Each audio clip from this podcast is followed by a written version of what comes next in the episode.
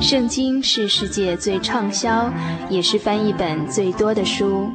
许多人因为这本书改变了他的价值观。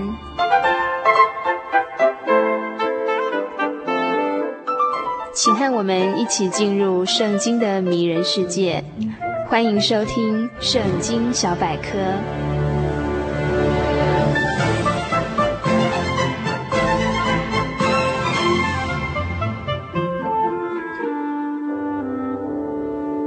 亲爱的游民组听友，大家平安！欢迎您继续收听《圣经小百科》这个单元。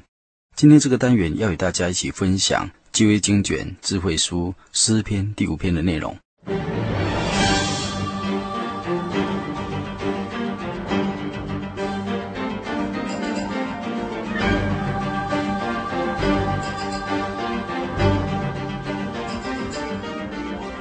本篇诗篇诗词经文共有十二节。主题是清晨的祷告，诗篇第三篇是早晨祷告的诗歌，而第四篇则是晚上祷告的诗歌。现在第五篇又是一首早晨祷告的诗，而第六篇又是一首晚间祷告诗。诗篇的写作与编排，实在是神的灵亲自的带领所编辑而成的，是值得我们普世人永读，作为人与神。心灵与行动正常的思考蓝图。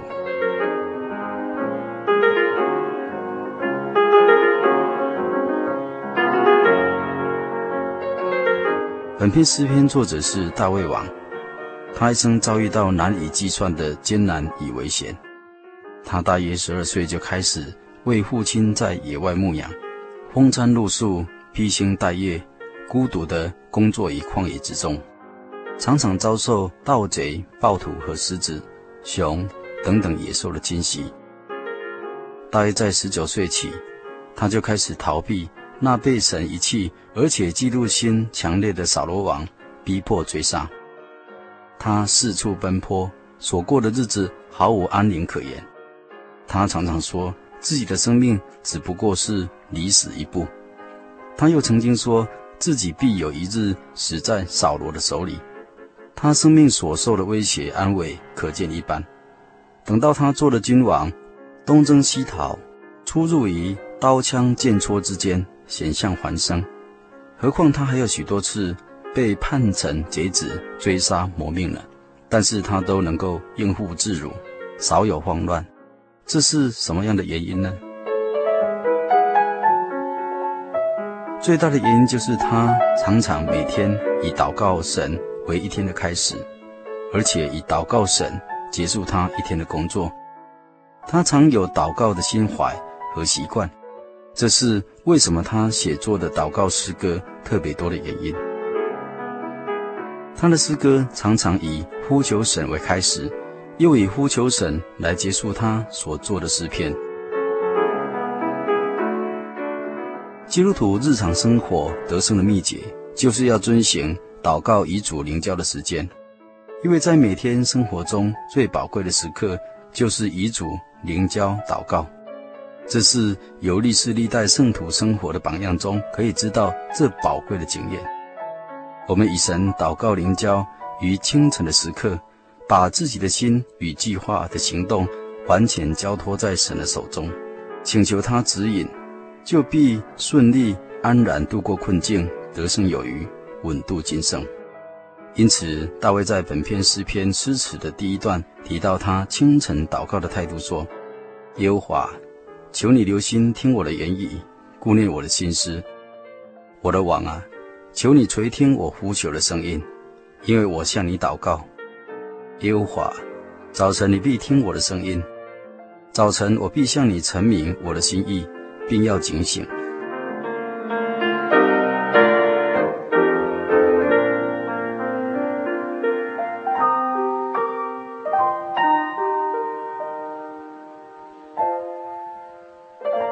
我们向神祷告中的言语和心思，神都知道，他是鉴察人心的神。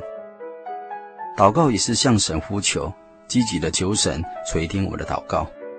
使徒保罗向以弗所教会的信徒勉励说：“靠着圣灵，随时多方祷告祈求。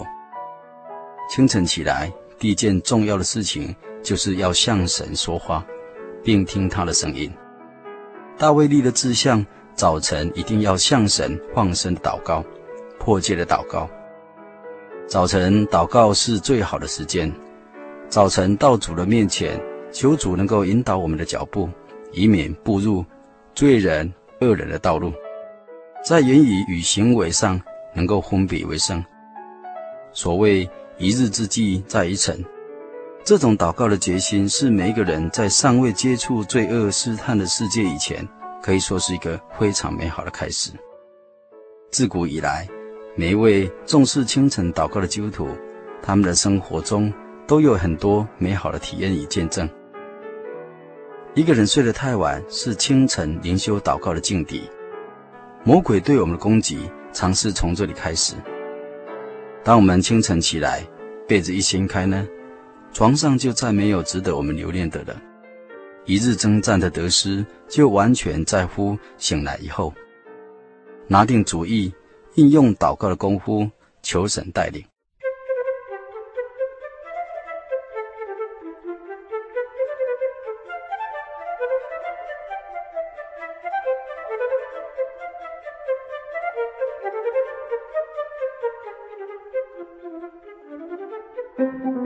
大卫清晨祷告两件事情，第一件事情，他随即向神阐明他的心意；第二件事，他定义站稳信仰的立场，警醒度过一天的光阴。人类是有思想、有理智的活物，怎样处理每日的事情，就必须要经过深思熟虑，然后定下行动计划方案。但是信主的人自己的计划主张，必须要摆在。清晨的祷告之后，这样的主张和方案才能够有真正具体的价值和力量。以基督的心为心，才能够体会神的旨意；又以祷告靠神的心去执行一天当做的工作，直到晚祷安眠的时候为止。这样每日的工作都用祷告为开始，又借着祷告进行工作，直到以祷告作为结束，神就必与我们同行。祝福我们。本篇诗篇诗词第二段，大卫提到祷告当有了真理立场，因神不听罪人的祷告。他说：“因为你不是喜悦恶事的神，恶人不能与你同居，狂傲人不能站在你的眼前，凡作孽的都是你所憎恨的，说谎的你必灭绝，好流人血。”弄诡诈的，都为耶和华所憎恨。祷告的先决条件，必须要知道什么是罪，而且要认罪。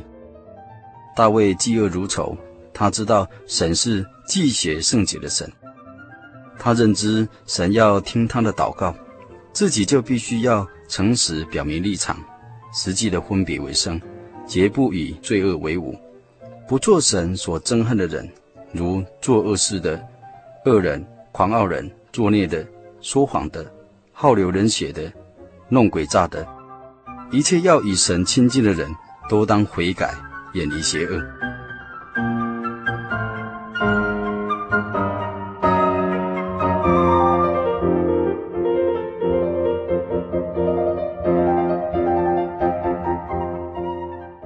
神对亲近他人的态度是一步步严格的要求。神向恶人的愤怒也是一日一日的增加，一直到审判的日子。消极上，神不听恶人的祷告。圣经上以赛亚书第五十九章一节、二节说：“耶和华的膀臂并非缩短，不能拯救；耳朵并非发沉，不能听见。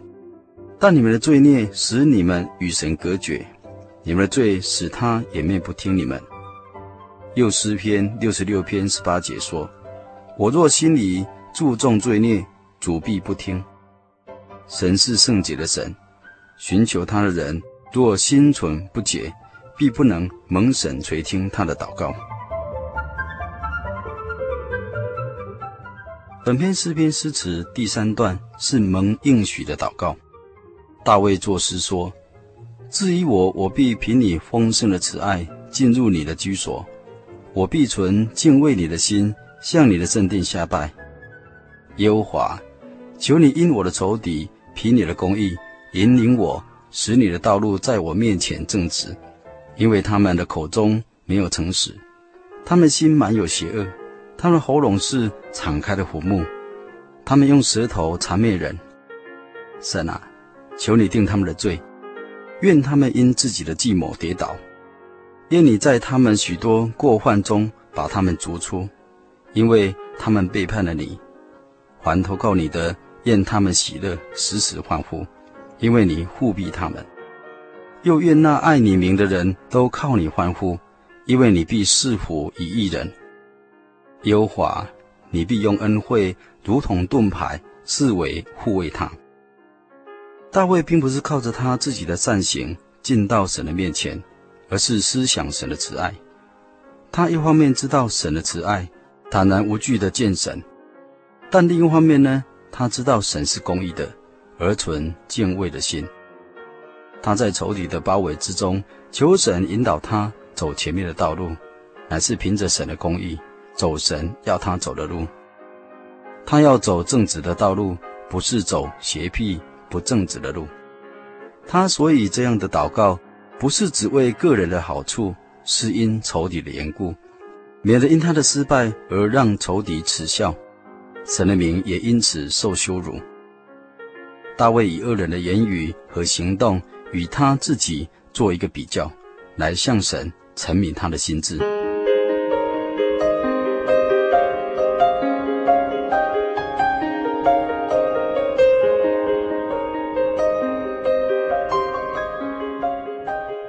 本片中，大卫并没有注定恶人的命运。他在诗词当中提到，如果恶人能够离开他的罪恶，来专心投靠神的救恩，那大卫在这段诗里面所说的福乐，也必临到一个悔改的罪人。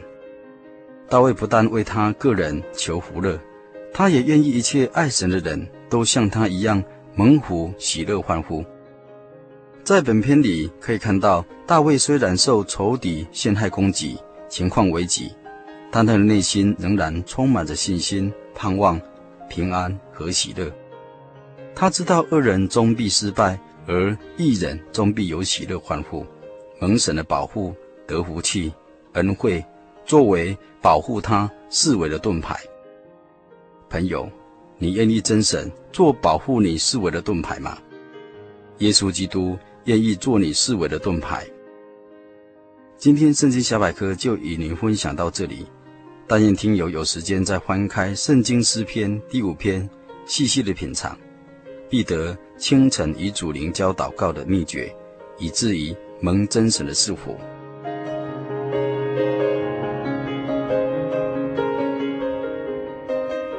现在我们一起来向天上的神祷告，奉主耶稣圣名祷告。亲爱的主耶稣，我们感谢你，赞美你的圣名，并且称颂你的公义、慈爱以圣洁。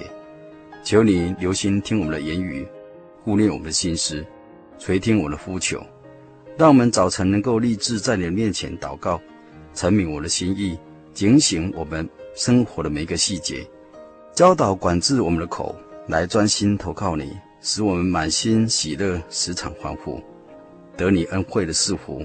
如盾牌维护着我们，以保守我们身心灵的平安，并赐给我们还投靠你的人。哈利路亚，阿门。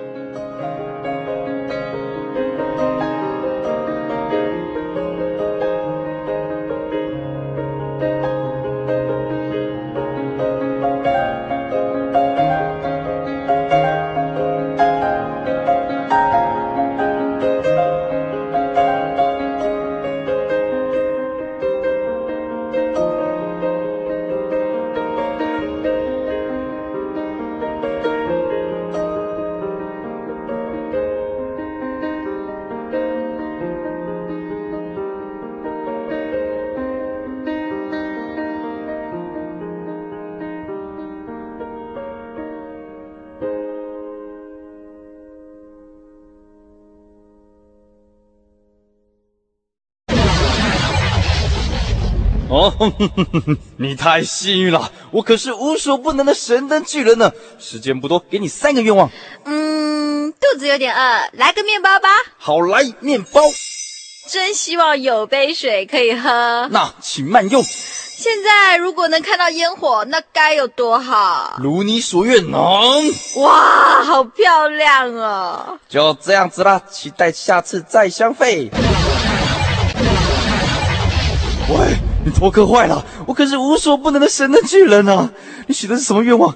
幸亏我今天心情好，再给你三个愿望，看你要财富啊、地位啊，还是有钱的帅哥老公？好好想想，可别后悔啊！嗯，不用了，我不需要。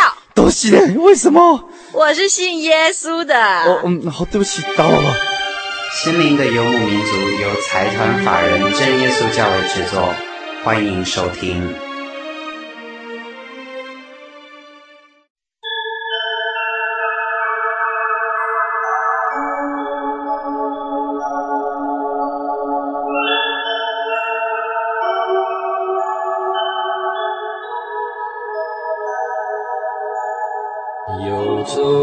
向山水寻获心之甘泉，满溢心灵喜悦，尽在游牧草原。心灵游牧民族，陪你成长。